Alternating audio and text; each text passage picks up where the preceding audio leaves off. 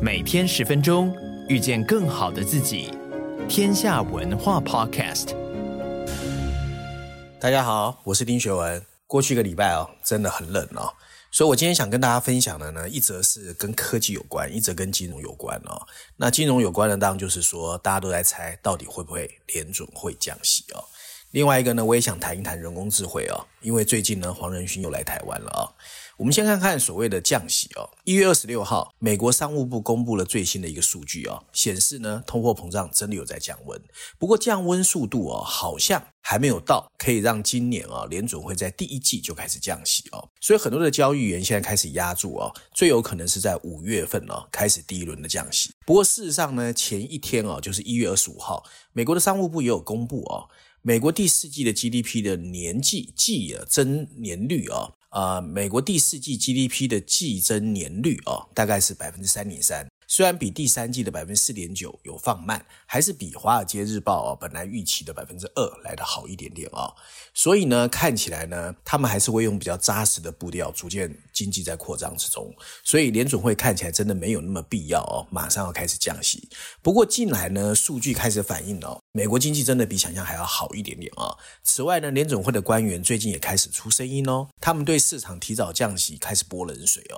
所以三月份降息的幅度哦，几率哦，已经有本来的百分之九十，现在大概降低了不少哦。那按照路透社一月十六号到二十三号有一个调查，他去访问了一百多个所谓的受访专家，其中有八十六位哦，认为最好的时机是在第二季，然后降息时间点，大部分人都觉得是在六月左右哦。那甚至有二十一个人觉得下半年才有可能哦。显然大家又开始猜不住了哦，那忐忑不安的情况又开始出现。我们到底要怎么解读降息这一个今年金融市场最大的变数？我们来看看国际媒体怎么说。《华尔街日报》的标题写的是“通货膨胀降温为今年降息打开了大门”。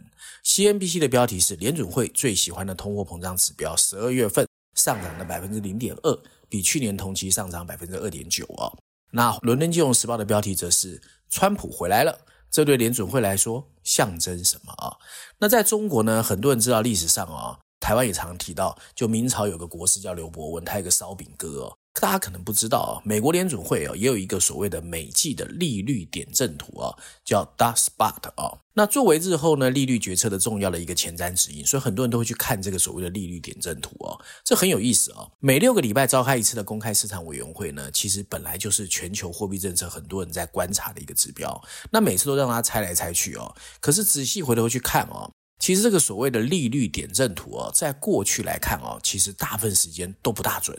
如果说看的是一两三个月哦，哦，OK 还可以稍微参考。可你如果时间拉长哦，甚至到一年两年，基本上它大部分都猜得不准。没错哦，联总会呢确实向市场暗示，在今年年底之前应该会有三次降一码的降息。不过市场上呢看起来。太早进入了欢欣鼓舞，大家对降息的看法呢，看起来又开始出现一些参差不齐哦。那事实上，二零二四年的全球局势啊，看起来还是变数很大，而且充满了很多不确定性，还有波动性。我们看看过去两年啊，让市场措手不及的突发事件就一个接着一个，从所谓的疫情爆发、供应链瓶颈，到俄乌战争、中东冲突，甚至最近的红海冲突，一个个都让人应接不暇。那谁敢保证黑天鹅跟灰犀牛随时又跳出来哦？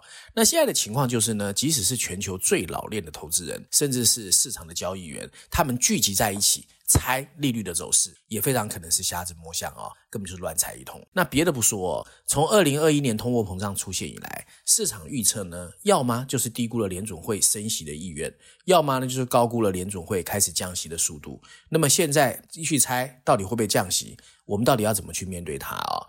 没错啦，现在的美国经济呢，确实足以让鲍尔大声说出鸽派的声音。不过，事实上，利率长期维持在高高水准哦，也是有可能的。首先，我们先看一看所谓的 disinflation 啊，不是 deflation 哦。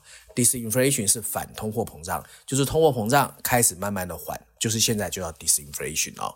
没有疑问哦，快速上升的利率当然发挥了作用，让通货膨胀开始慢慢的下跌。不过，我觉得更重要的是呢，推高物价的供应链开始减弱。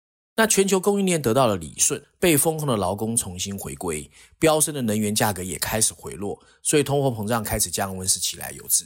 不过，进入二零二四年，美国的劳动市场我们看得到还是很紧张，能源价格也因为地缘政治紧张在走升，不确定因素造成的波动也在加剧。更重要的是，美国的劳工薪资开始上涨，也就是说，在其他相同条件的情况下，薪资和生产力成长之间的差距会继续推高物价。所以对联准会来说，马上开始降息就变得没有合理性。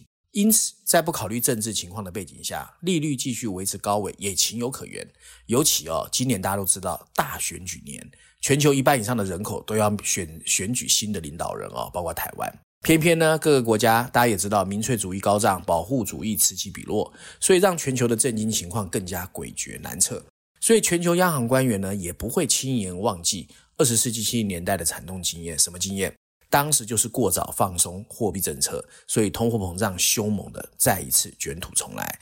更何况今天很多人都认为川普有可能胜选。那川普如果胜选的话，大家都知道他最喜欢是加大赤字减税。那这种情况之下，其实你如果降低利率，很可能会弄巧成拙。所以在现在这个情况之下呢，看起来所有的人都是在推测性的虚构哦。那当然了，如果利率一直不降，也不是投资人期待的，这就是我担心的利多出尽哦。所以呢，现阶段到底降息会不会来到，还是最后又让我们空欢喜？我们现在看起来也只能等待哦。那今天第二篇我刚才说的要谈人工智慧哦。一月二十六号，美国商务部长 Raimondo 表示哦。总统拜登呢，正准备提案，要求美国的云端 Cloud 哦，判断外国实体有没有进入美国的数据中心来训练人工智慧哦。确实啦，人工智慧越来越夯，随着去年十一月一号到二号。世界范围内的第一次人工智慧监管国际峰会在英国举行。去年十二月八号啊，欧盟已经达成协议，要通过众所瞩目的人工智慧法案，这会是全球第一个针对人工智慧的完整规范哦。然后十二月十一号，美国商务部长 Raimondo 也表示。他们不能允许的是让 NVIDIA 供应最好的晶片给中国，让中国可以训练它的前沿模型啊。不过一月二十五号，NVIDIA 的创办人黄仁勋再一次在台北街头现身了，还是去夜市。那他们呢，预计参加 NVIDIA 分公司的尾牙，还有台积电的合作伙伴年会哦。看起来其实黄仁勋还是在走自己的路哦。那二零二四年的人工智慧呢，确实有可能迎来监管和中美的对峙。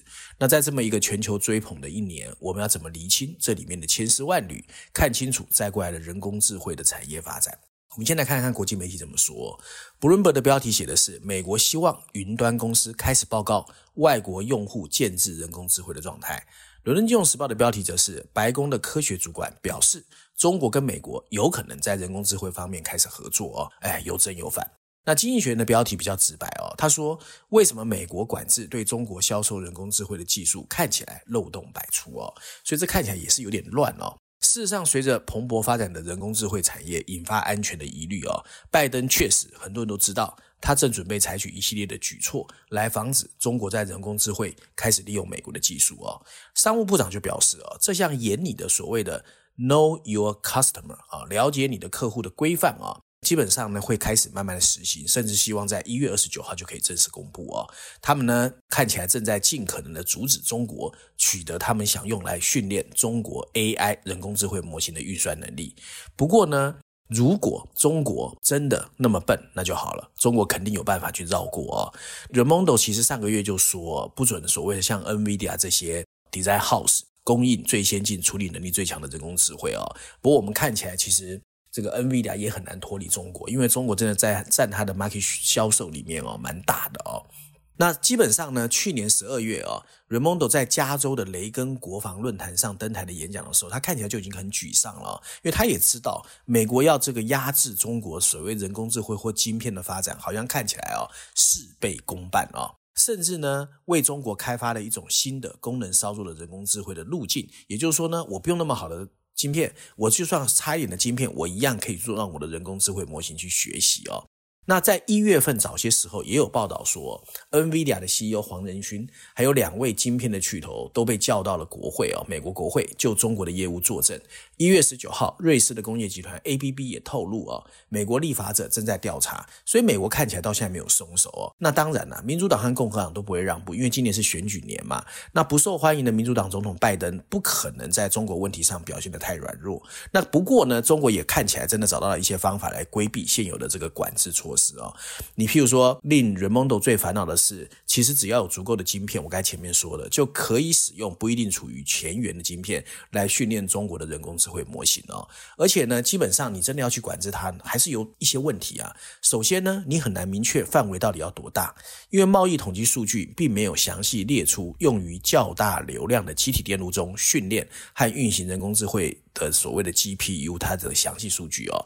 那透过检查销售一系列 GPU 的 NVIDIA 的财务报表，或许可以看出来，但你很难面面俱到。另外一个困难来自于执法的落实哦。商务部确实有权对他发现的任何违规行为进行惩罚。去年呢，硬碟制造商就因为涉嫌违反出口管制被列入黑名单。不过，美国的律师还有前官员 Kevin Wolf 就说，像硬币这么大小的设备和技术，在商业上已经被广泛应用。你要真的去看，从它的外表根本就看不出来哦。而且呢，现阶段很多人很会擅长用运转，所以很多这个中国跟美国之间的来往都透过新加坡嘛。所以呢，其实很多时候你基本上根本就没有办法真的抓得住哦。那这些管制措施呢，甚至可能提高中国购买美国人工智慧晶片的成本，但反过来又让中国的科技跟它的政府的本土技术的发展哦，能够持续的演进哦。所以我们在去年华为推出五 G 晶片就看得出来，山不转路转，中国还是会找出办法去发展它自己哦所谓的人工智慧或者是晶片的技术。所以呢，现在更没有没有人看得懂华为跟中兴到底有多强哦。那由于坏获得外国晶片的机会受到管制，中国的人工智慧公司现在也开始向华为和中兴寻求晶片的制造。那中国政府又给他们钱嘛，所以说。真的啦，啊、现在这个情况看起来越来越乱。那过去有人说，哎，没关系啊，美国会管制这些所谓呃制造中国的高端晶片的设备。不过大家已经看到嘛，包括日本跟荷兰的 ASML，其实对这个事情呢，也不见得一定会 follow 你美国的看法哦。所以现在看起来呢，就是很多很多的事情都充满了不确定。那美国跟中国之间到底是会合作，还是真的会继续的这个？针锋相对，还是会因为政治完全不考虑产业跟经济的发展？我觉得这也是二零二四年另外一个非常复杂的问题哦。那照案例，我还是看一下最新一期《经济学人》的封面故事哦。这次也是双封面，不过我们今天要特别讲是全球版本哦。全球版本很巧，刚好讲的就是人工智慧，不过聚焦的是人工智慧对发展中国家或者新兴经济体的可能影响哦。那在封面设计上呢，经济学人独具巧思，他把一座充满着低矮旧屋的发展中国家的街道，然后中间放了一个智慧型手机，映照出一个现代化城市的美丽风景线哦。那上面有一排黑色字体，写的是人工智慧到底能不能协助发展中国家转型呢？那事实上呢，科技创新呢，确实会改变我们的世界。现在所有人在关心的就是人工智慧哦。那乐观的人当然很多，他们相信科技只会进步，而且越来越快。另外，它会用极快的速度传播。那当富裕国家会先受益。不过，他们觉得这一次，因为大家都知道，发展中国家现在大家也都有智慧型手机，所以这一次普及度会更高哦。所以，对于发展中国家，有可能在第二个阶段，整个人工智慧会改变发展中国家的发展。那到底会怎么样呢？就让我们拭目以待。那大家有兴趣可以去买这一期的《经济学人》封面故事来看一看啊、那以上呢就是我今天想跟大家分享的有关过去一个礼拜比较重要的财经新闻，希望大家喜欢。我们下个礼拜见。